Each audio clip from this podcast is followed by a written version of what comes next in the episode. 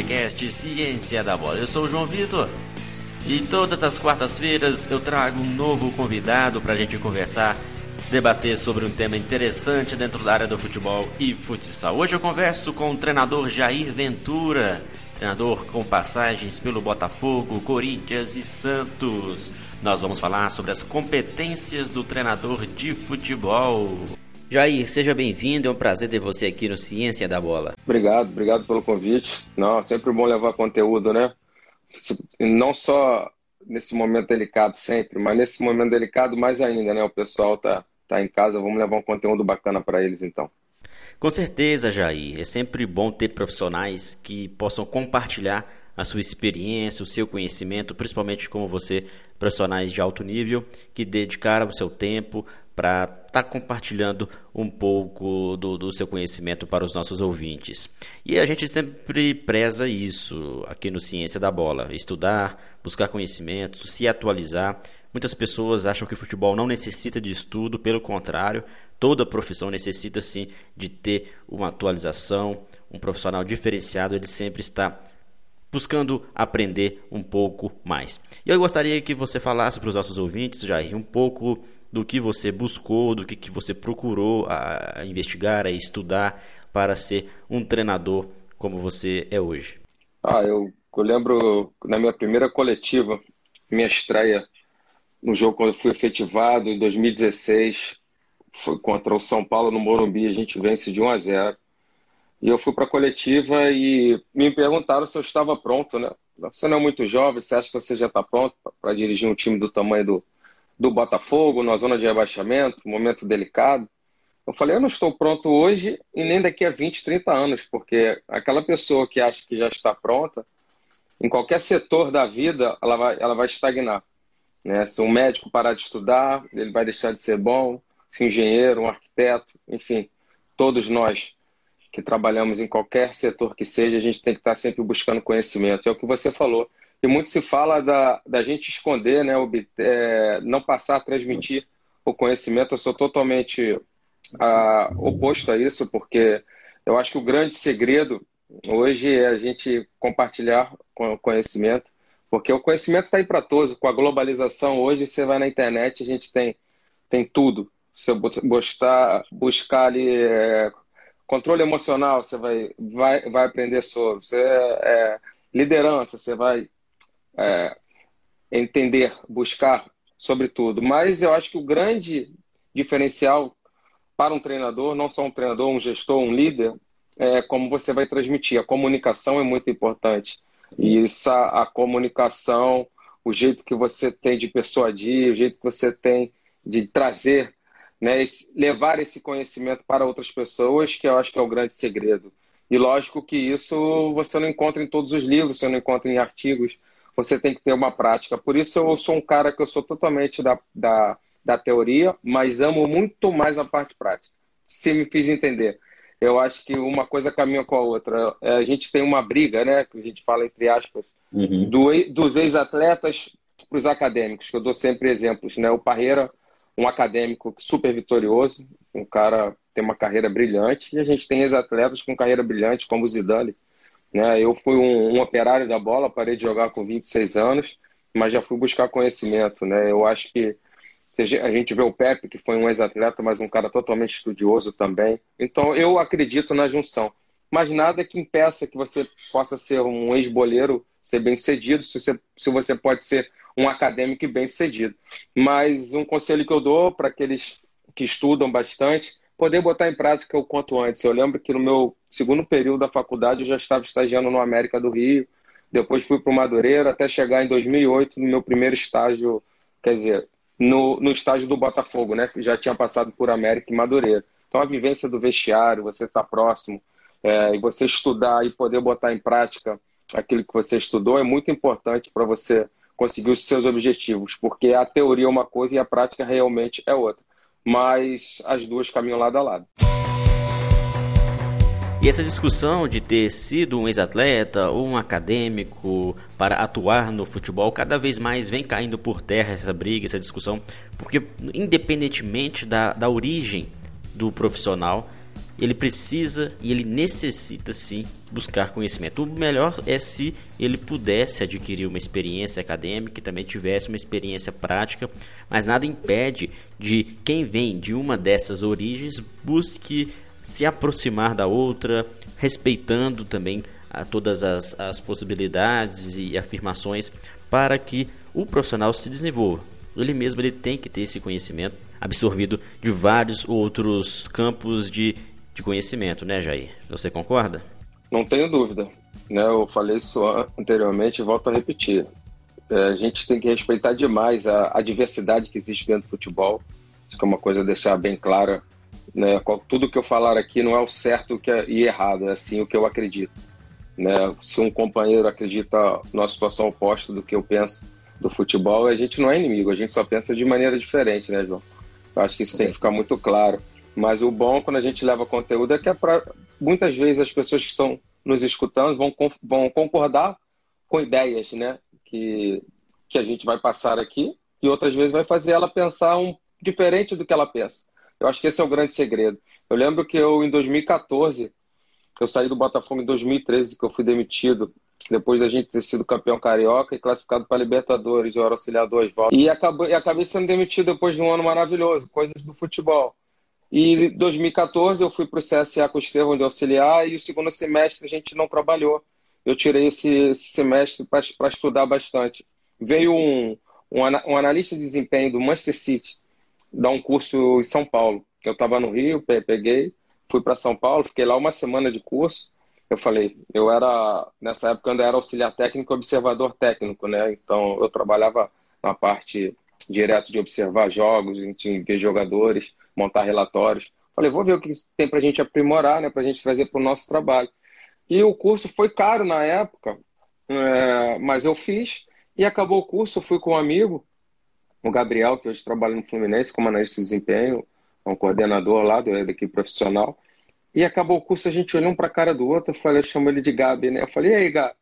Ele, porra, tudo que a gente faz, os, os caras passaram aqui. Mas é o que eu falei. Você, mas você tem que fazer o curso para você saber se você está no mesmo nível.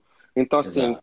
foram coisas que fizeram a gente concordar com as coisas que nós estávamos fazendo. Então, assim, muito se fala nessa discrepância Brasil e Europa, mas nesse sentido, quando nós fizemos esse curso, a gente saiu assim triste por não trazer nada de novo para o nosso trabalho, mas felizes por saber que a gente estava realizando um trabalho de excelência. Existem trabalhos de excelência aqui, aqui no Brasil, né? A gente fala muitos treinadores de goleiros, a gente tem grandes treinadores de goleiros aqui, a fisioterapia, né? A, a gente é muito bom aqui, a gente, você vê diversos jogadores que jogam na Europa e vêm tratar aqui. Muitos jogadores levam seu staff, levam fisioterapeutas, levam é, é, preparadores físicos também. Então tem muita coisa boa aqui também.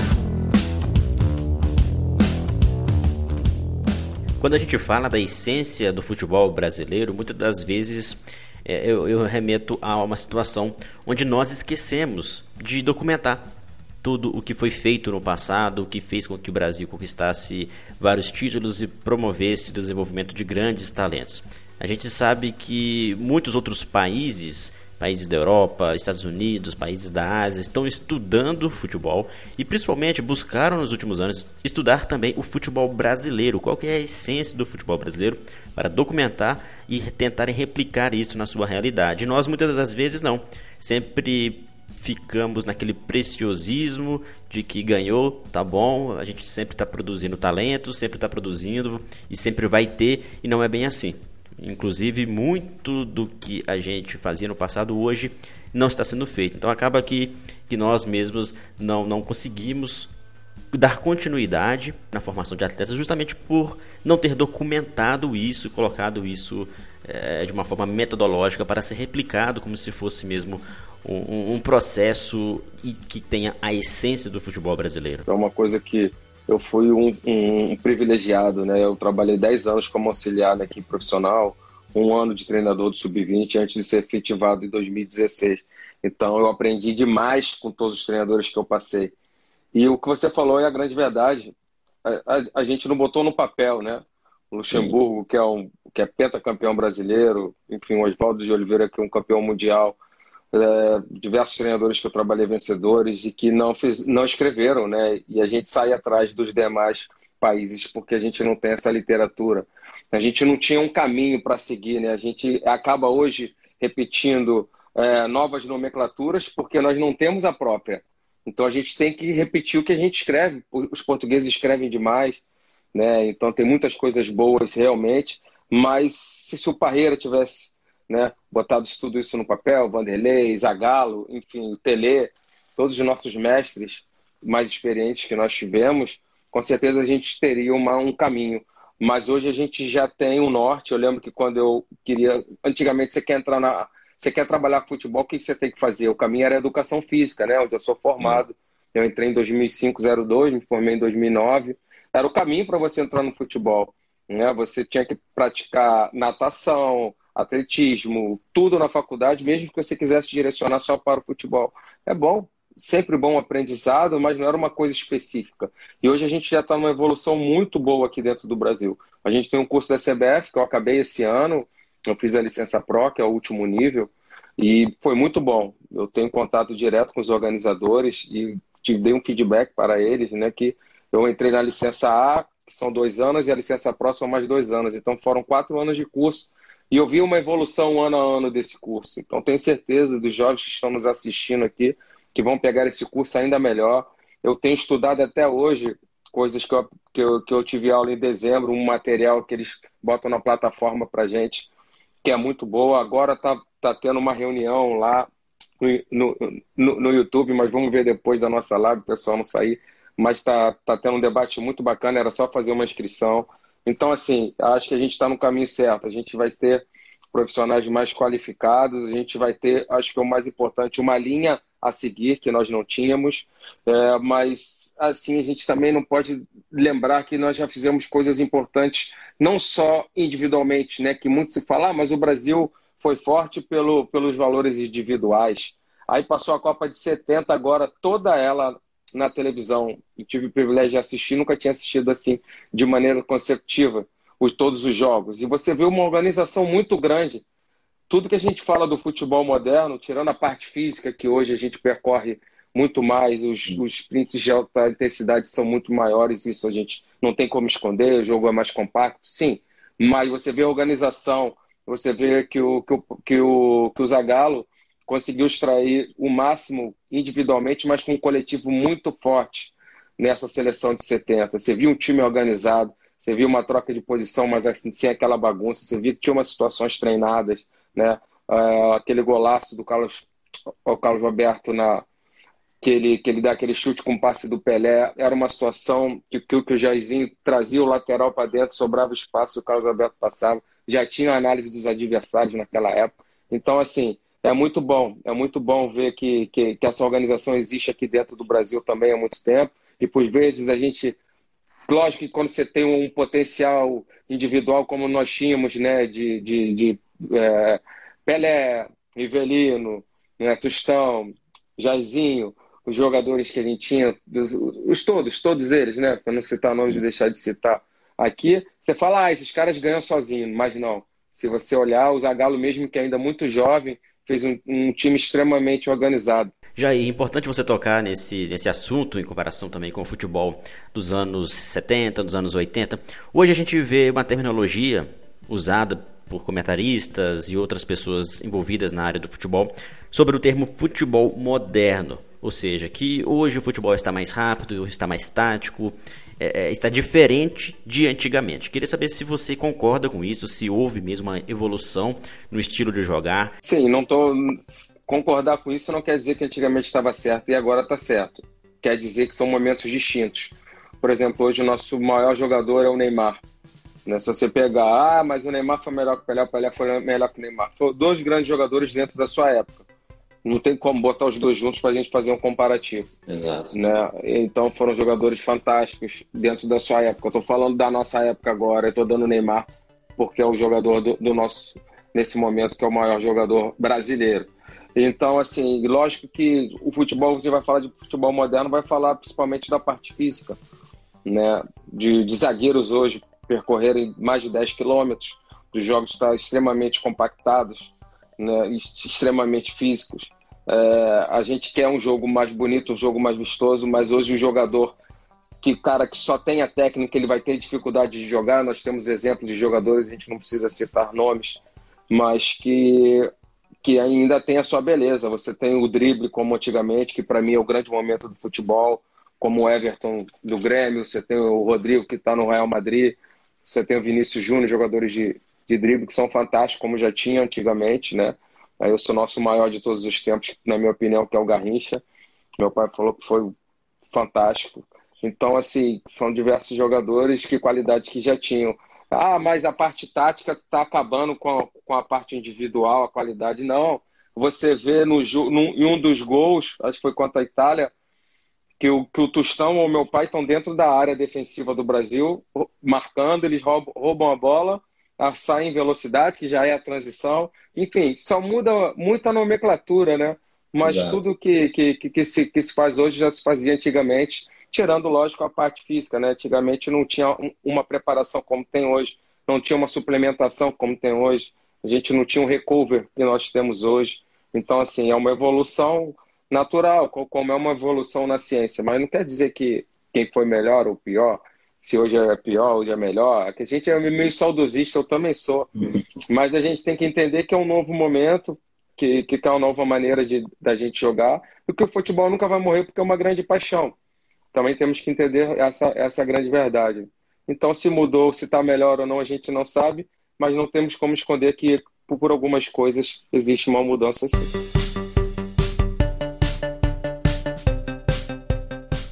Aí vamos falar agora sobre as competências de um treinador, as competências extracampo, as competências interpessoais, intrapessoais, ou seja, para além de entender sobre o jogo, o treinador deve também saber gerir pessoas, interagir com o grupo, interagir com o ambiente, com diretores, comissão técnica, até mesmo jornalistas, imprensa. Então é um conhecimento interpessoal e também intrapessoal, a questão do controle emocional, saber lidar com ansiedade, saber lidar com estresse, com, com excesso de pressão. Para além de saber as questões específicas do futebol, há essa necessidade. Você concorda? Olha o que eu penso, o que eu penso. Muitas pessoas perguntam: você quer um goleiro que saiba jogar com os pés? Eu quero, mas primeiro ele tem que saber agarrar. É igual você perguntar de um, de um, de um grande líder, o cara é um puta gestor, tem um vestiário como poucos, mas não tem o conhecimento do futebol. Então, não. Primeiro ele tem que conhecer sim do futebol. E o conhecimento está aí para todos. Aí é o que eu falei lá no início. Agora, como nós vamos levar, como você vai gerir, como você vai persuadir, esse é o grande diferencial do treinador hoje sim. Para mim, mas sem, se isso a gente botar todos eles no mesmo patamar de conhecimento, que é de jogar 20, 30 metros, um bloco alto, saída apoiada, jogo posicional, tudo, tudo, tudo bonito que todo mundo fala, né? Que, que vai fazer, que por muitas vezes não fazem, mas, mas que fala para vender. Mas se você igualar isso e você não tiver um controle emocional quando você perde um jogo, como você falou, você entra no vestiário, você tá, você vai pe pegar, vamos lá, eu joguei um Flamengo e Corinthians, né? Estádio lotado. Imagina, se você não tem controle emocional, você não consegue ler o jogo. Então, assim, é, tem, acho que o grande diferencial do treinador é o que você falou, é ter o controle emocional, é saber gerir, mas também é você ter uma leitura diferente, porque a leitura do jogo não, não está nos livros tem muitas coisas que a gente está no livro. Agora, como eu leio um jogo, como você lê um jogo, como você soluciona um problema, como eu vou solucionar um problema, isso é muito individual de cada treinador. Eu acho que isso faz o grande diferencial do treinador, porque bons treinos, hoje a gente tem acesso a tudo, tudo, planejamento, uh, um microciclo, macro, enfim, você pode ter buscar isso tudo. Mas a hora que você vai mexer, qual é a hora de substituir, né? Se é agora, se é mais daqui a 10 minutos, aí você já tomou o gol, se, se você tem que tirar esse jogador porque ele pode ser expulso ou não, porque ele já tem um cartão, você tem que ter, conhecer o teu atleta também. Então, assim, tem muitas coisas que, que, ainda, que ainda fazem o treinador ser diferente de outros e que isso a gente não encontra nos livros. Ô, João, acho que eu estou sendo bem claro. Não que a gente não tenha que estudar, o, o caminho é Sim. todo mundo ficar no mesmo nível de estudo. Por exemplo, a gente fez o mesmo, o mesmo curso da UEFA, vamos, vamos falar um pouco de fora. Tá bom, você tem conhecimento como eu. Nós aprendemos a, a mesma coisa. Agora, como a gente vai botar isso em prática, que para mim é o grande diferencial. Concordo com você, Jair, e, e talvez seja por isso que muitos ex-atletas, por terem vivenciado situações ali de vestiário, de pressão com torcida, imprensa, tenha uma capacidade um pouco mais aprimorada sobre a gestão de grupos, liderança, nada que um ex-acadêmico também possa estar aprendendo, mas ter vivenciado durante muito tempo a questão prática é essencial para aprender e desenvolver as questões interpessoais. É, por isso que lá na minha página muita gente me pergunta, né, Jair, me dê conselhos, eu quero ser treinador, como eu começo? Eu sempre falo dessa junção, João, de, de estudar e também ter a prática. Então, falo logo para buscar um estágio quanto antes, no clube que for, para você ter vivenciar o futebol, que é um meio é um meio complexo, não tem jeito. A gente falar que não é, principalmente nesse nível que a gente está falando, né? Eu trabalhei Botafogo, Santos e Corinthians, enfim. E uma coisa que eu me orgulho, a gente está falando um pouco de gestão, é que, é que não tem um AI sobre gestão. Você vai perder, você vai ganhar, você vai né, sair das competições ou vai classificar, mas você tem que ser, você não pode perder pelo dia a dia, por você não saber gerir, por você não saber né, transmitir o teu conhecimento, os jogadores comprarem a sua ideia, que a gente fala, né? Então, isso com certeza é uma coisa que, que me seduz bastante, essa parte interpessoal, né? De você poder transmitir aquilo que você quer e os jogadores comprarem a sua ideia, o poder, o poder de persuadir, porque eles não vão comprar uma ideia se eles acharem que, que, aquela, que aquela ideia não funciona, né? Então, assim, e se você perde, você não fica nem uma semana num clube. Então, isso é muito gratificante para a gente quando a gente consegue ter esse feedback positivo dos atletas.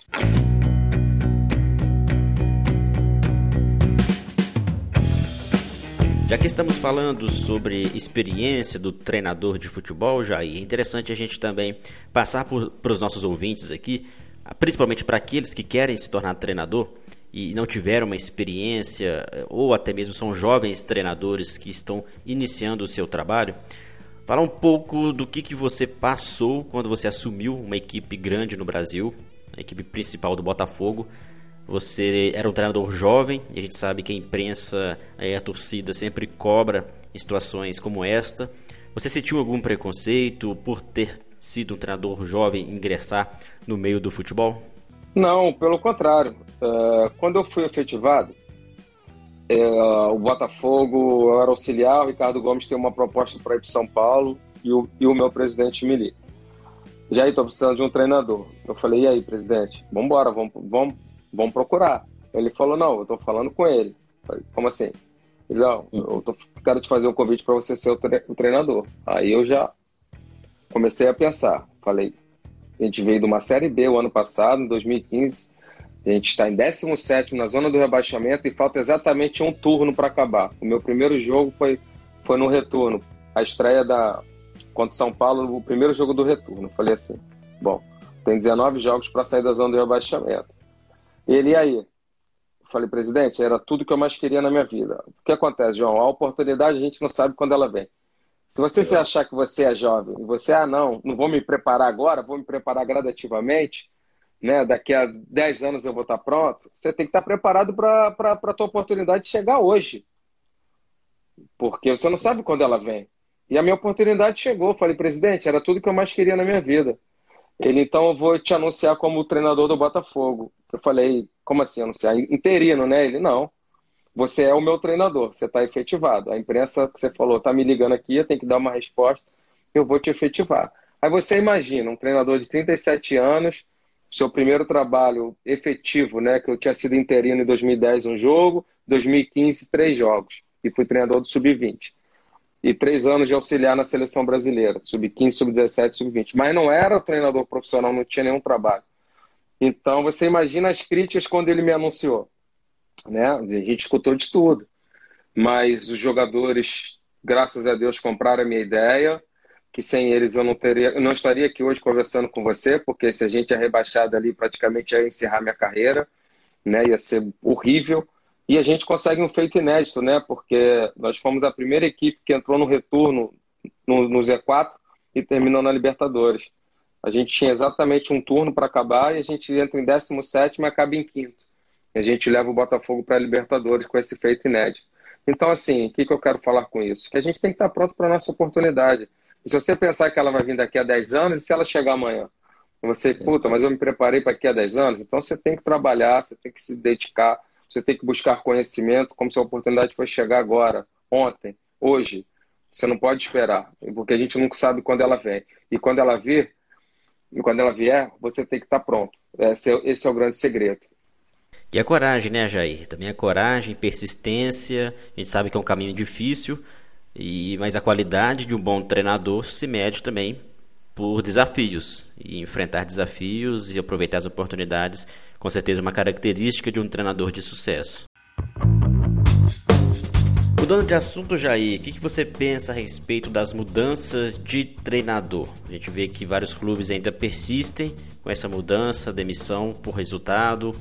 Vem melhorando bastante, mas ainda permanece essa, essa mudança, essa troca de treinador para quando uma equipe está apresentando um resultado ruim. O que, que você acha disso? Eu vejo uma tendência um pouco mudando, né? Porque a gente vê alguns trabalhos que não foram bem sucedidos, mas com boas ideias, que, as, que os treinadores ainda continuam trabalhando, né? Estão tendo sequência. Então, assim, isso é bom para nós treinadores, que caso mude, lógico, isso aí acontece, mas eu vejo que é uma tendência que vem mudando, principalmente no ano passado. Achei que a gente está dando um pouco mais de tempo para os treinadores, espero, espero que possa ser assim, porque Uh, a gente tem, a gente fez, eu dei um exemplo da, de um case que deu certo em, em 2016, né? Em 2017 ainda foi melhor, que a gente disputou a Libertadores, fomos até as quartas de final saindo para o campeão Grêmio e semifinal da Copa do Brasil. Mas eu já estava no clube, eu já conhecia os jogadores, porque o, o treinador precisa conhecer principalmente as características individuais de todos os seus atletas, né? Quando eu espelhei o Vitor Luiz e o Diogo Barbosa, botei o Diogo Barbosa de, de, de ponta, externo, extremo, seja lá a nomenclatura que nós quisermos usar. Só que eu, porque eu sabia da, que ele tinha essa característica. Se eu chego no clube, como eu cheguei no Corinthians numa quinta-feira, e pego o Palmeiras no domingo, como aconteceu, é, na verdade eu dei treino sexta e sábado, que foi um regenerativo do jogo da quarta, eu não pude mudar em nada. O mesmo time que perdeu para o Ceará, que teve a demissão do Lodge, foi o time que eu botei contra o Palmeiras. Depois desse jogo, que eu vi um pouquinho dos treinos, um pouquinho do jogo em loco, a gente foi fazendo algumas mudanças. E, no, e na, na quarta-feira, a gente jogou domingo, segunda descansa, terça treina e viaja para o Rio para pegar o Flamengo semifinal de Copa do Brasil no Maracanã. Então, assim, em menos de uma semana, cinco dias de, cinco dias de clube, com nenhuma sessão cheia de treino, eu tinha Palmeiras fora e Flamengo fora, você imagina. E essa é a realidade do nosso cenário. Ah, mas então por que você foi? Por isso que eu não estou reclamando, porque a gente sabe que é assim que funciona. E você falou ali um pouquinho atrás, ah, quando a gente perde a culpa por muitas vezes é do treinador, por muitas vezes não sempre é do treinador. Mas eu, eu virei treinador sabendo disso. E o que você falou de personalidade e de saber assumi-la, por isso que eu sou treinador, não tem problema, pode botar na minha conta. Quando ganha, todos nós ganhamos. Quando perde, é você que perde. Mas você sabe que é assim. E se isso mudar, vai ser bom. Mas se não mudar, como o meu primeiro curso de treinador em 2005 que eu fiz, eu já sabia que era assim que funcionava. Então não posso entrar num sistema falando que eu não sei como funciona. Ah, então você é contra essa mudança? Lógico que não, eu quero essa mudança. Eu quero que a gente possa ser avaliado por gestão, por planejamento, por treinos, por ideias de jogo, né? Por você poder trabalhar de uma maneira num clube e no outro clube você trabalhar de outra maneira, mostrar que você não é um treinador de uma nota só, que você tem recursos, que você sabe trabalhar de diversas maneiras. Então, assim, mas a gente sabe que isso é, é uma utopia, mas a gente luta para uma mudança. Eu acho que ainda vai acontecer. Eu acredito nessa mudança. A gente tem que é. ser otimista. E essa mudança só vai acontecer se tiver exemplos, ou seja, resultados forem sendo eficientes com a permanência de treinadores com consistência. A gente vê também nos últimos anos que equipes que mantêm um treinador por mais tempo conquistam e até melhores colocações. Então é isso que vai gerar esta, esta mudança com o tempo. Não vai ser algo rápido, não vai ser algo simples de, de acontecer. Só que eu não concordo muito, Jair, é com esse tipo de pensamento nas categorias de base. Um treinador do sub-15, do sub-17 ser demitido por não conquistar títulos e resultado sem pensar na formação. Eu vou te dar o bom que a gente conversa assim, eu tenho sempre a prática para poder falar, né? O que eu vivenciei. E aconteceu isso comigo em 2012, quando eu desço para ser o treinador do sub-20 eu faço uma reunião, peço uma reunião com os meus dirigentes E beleza, sentam todos eles, eu sento. Eu, eu faço uma pergunta para eles que eu não tenho resposta até hoje. Eu perguntei para eles assim: qual é o nosso objetivo aqui? É formar ou vencer? Tá, tadinha, a gente ficou mudo, né? Eles também. E tá mudo até hoje. Não tinha, eu não, eu não, eu não tive a resposta. Porque se você só forma, como a gente formou, Gilberto está no Fluminense hoje, Sassá, Vitinho, diversos jogadores que a gente formou, Otávio, jogadores que viraram profissionais, e você perde, eles, eles, eles não podem te mandar embora. Então, quando, como o silêncio, não tem um ditado que o silêncio é a, é a resposta? Quando ficou com silêncio, eu falei, eu vou ter que fazer os dois. Eu vou ter que formar como nós fizemos e vencer como nós fizemos. E eu, foi o que eu fiz nessa minha passagem pelo Sub-20. Está entrando o Saulo aqui, que foi nosso preparador físico, auxiliar do Emílio, na verdade, na época lá, e ele sabe muito bem disso. Então, assim, um abraço para o Ximenes também. E, é, infelizmente é assim, porque hoje, no Sub-15, né, no Sub-17, os treinadores já têm pressão de vencer. Porque quando perde um clássico, você tem um dirigente que é um apaixonado, que é um torcedor, e não quer saber se o seu trabalho é bom. Né? Ah, mas não tem. Lógico que tem pressão. Não é igual a pressão de um profissional. Mas existe a pressão sim. Então, que isso possa mudar, né? Porque a gente fala muito de, de, formação, de ter tempo, e fica muito uma agonia também que eu vejo, João, dos profissionais que, que trabalham da base, diversos bons profissionais. Por que, que eles querem subir? Porque eles são mal remunerados. Exato. E a gente sabe que a remuneração no, no, profissional é melhor. Sem falar da vaidade do status, enfim, isso é de cada um. Tem pessoas que querem, né? Mas se o cara está ali formando, né, responsável em formar atletas, ele ganha bem, ele é valorizado por aquilo, para que, que ele vai ter essa agonia de ir para o profissional que ele sabe que lá o, o, o, o, o tempo é, ainda é menor? Mas porque ele ganha mal, não é valorizado o, o jogador quando sobe. Porque fala, ah, o Jair lançou o Rodrigo. Tá, mas quem formou o Rodrigo foi desde lá do Mirim. Foi o, o treinador dele do salão, foi todos os treinadores que ele passou. Né? Você lança porque você está no profissional. O, o treinador profissional não forma, ele lança. Lógico que tem que saber o momento de lançar, gradativamente, depende do jogo. Isso também é um, é um poder do treinador, do profissional. Mas o mérito é todo dos treinadores da base, que foram com ele pouco a pouco também, passando por, por momentos difíceis, momentos de muito aprendizado. Por vezes, né, um jogador com qualidade individual já não quer ter tanta, não presta tanta atenção na parte tática. Não é o caso do Rodrigo, que ele é extremamente tático, extremamente obediente. Mas, enfim, você tem que formar e você lida com jovens é sempre mais complicado, né? Os jogadores têm a cabeça também, já querem subir de qualquer jeito, já querem ter um bom carro, já querem ter um bom contrato. Não é fácil, não, a vida dos nossos treinadores também das categorias de base. A gente vai entrar agora num assunto muito bom que é sobre o modelo de jogo do treinador. Para você, Jair, o que, que é essencial? É o treinador ter um modelo de jogo próprio e quando ele for para uma equipe, ele implantar este modelo ou ele ser flexível, ele entender que o modelo da equipe precisa ser, ser de uma forma devido às características dos jogadores e aí o seu modelo, né, o modelo do treinador, precisa ser lapidado e ajustado de acordo com a realidade da equipe. O que, que você pensa? Então, eu vou falar um pouco do que acontece, um pouco do que eu penso, né? porque são coisas distintas.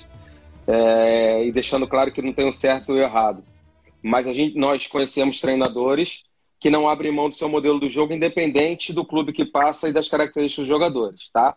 Existe. Existe. Eu faço diferente.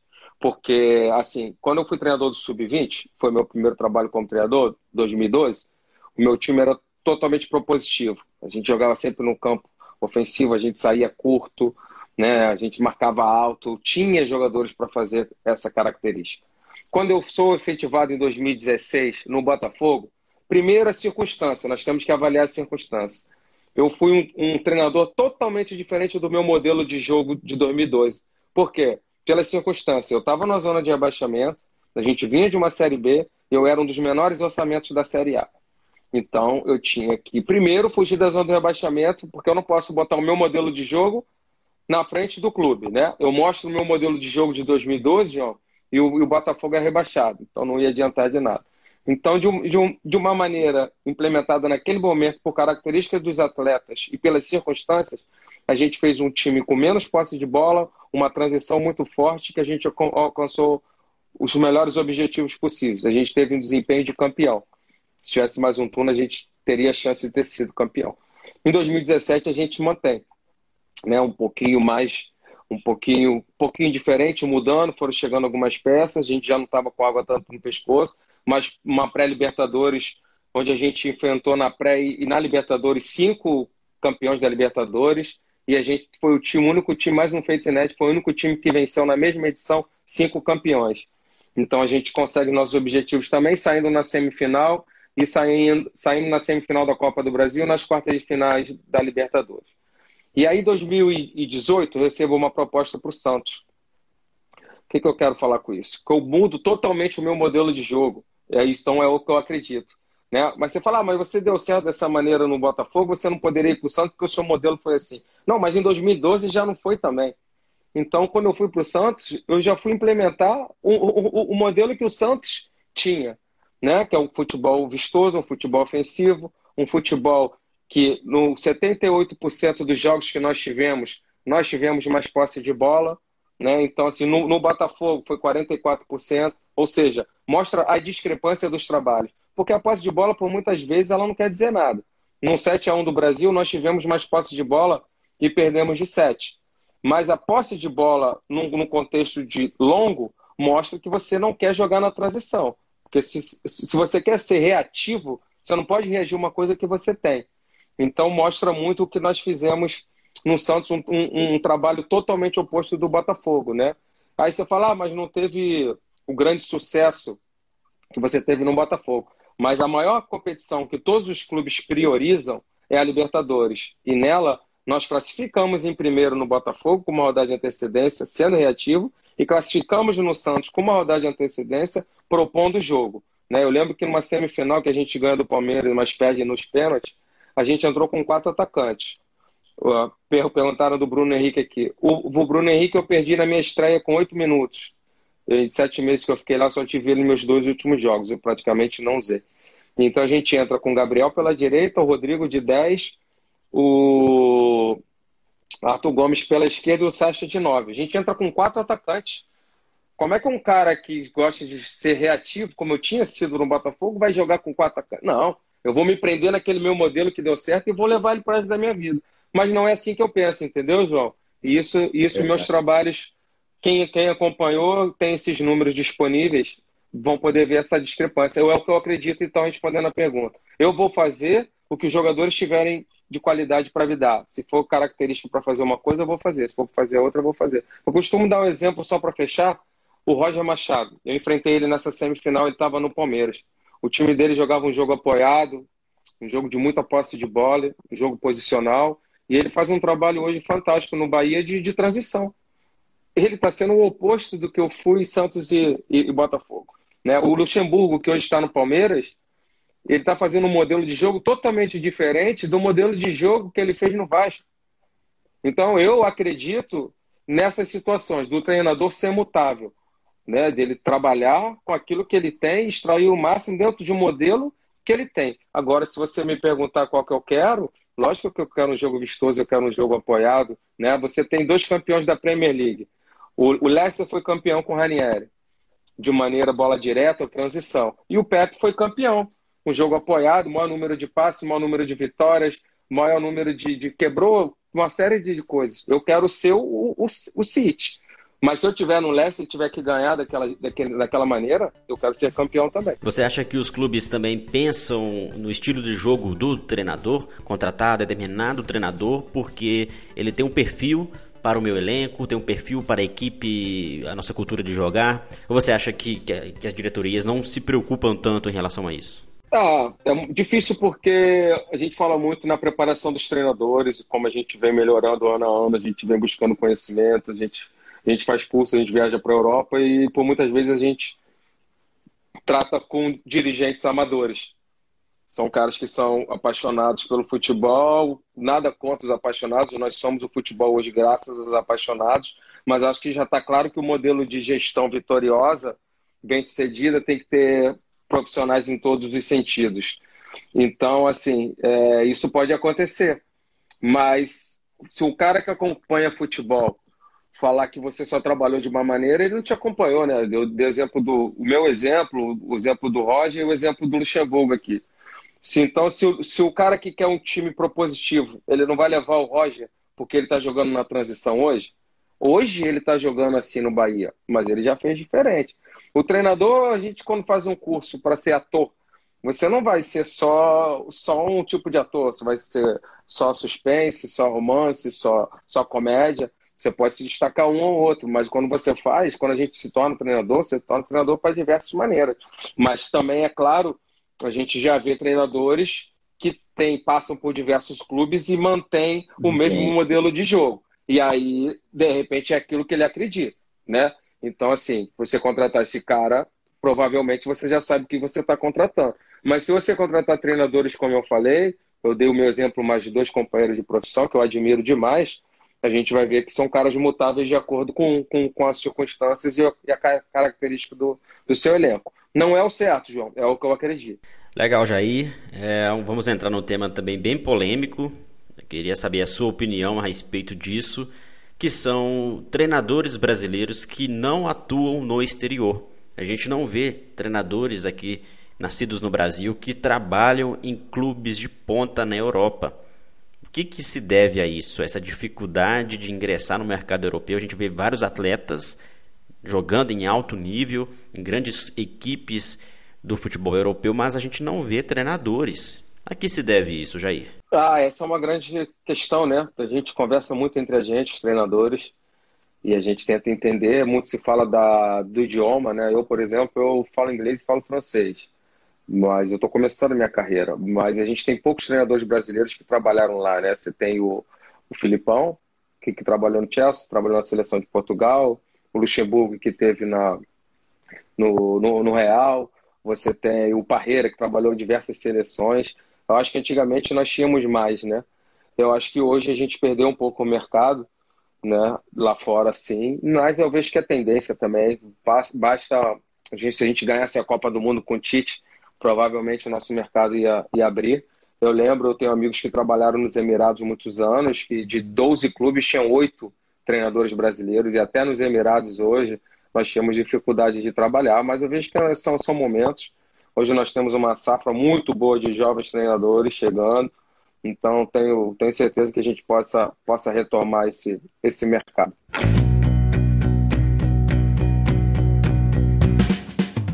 Bom, Jair, a gente está chegando ao final do nosso bate-papo. Quero agradecer a sua participação aqui, Jair. Com certeza ilustrou bastante o nosso bate-papo e é sempre bem-vindo aqui no Ciência da Bola. Tá, e também quero deixar o meu obrigado aí para todos que, que, nos acompanharam aqui nessa noite. Espero que tenham gostado. Aqueles que gostaram, que possam me seguir lá na minha página também. É, líderes, enfim, pessoas que querem alcançar o pouco que a gente já alcançou. Então, assim, é muito legal poder compartilhar isso com todos eles. E como você percebeu, eu não tenho problema nenhum em compartilhar minhas experiências, compartilhar aquilo que eu aprendi. Eu acho que você fazer o bem, o bem volta para você. E este foi mais um episódio do podcast Ciência da Bola. Obrigado pelo carinho da sua audiência. Continue acompanhando nossos podcasts, o nosso trabalho também nosso site. Acesse cienciadabola.com.br e confira os nossos cursos. Grande abraço a todos e até o próximo episódio.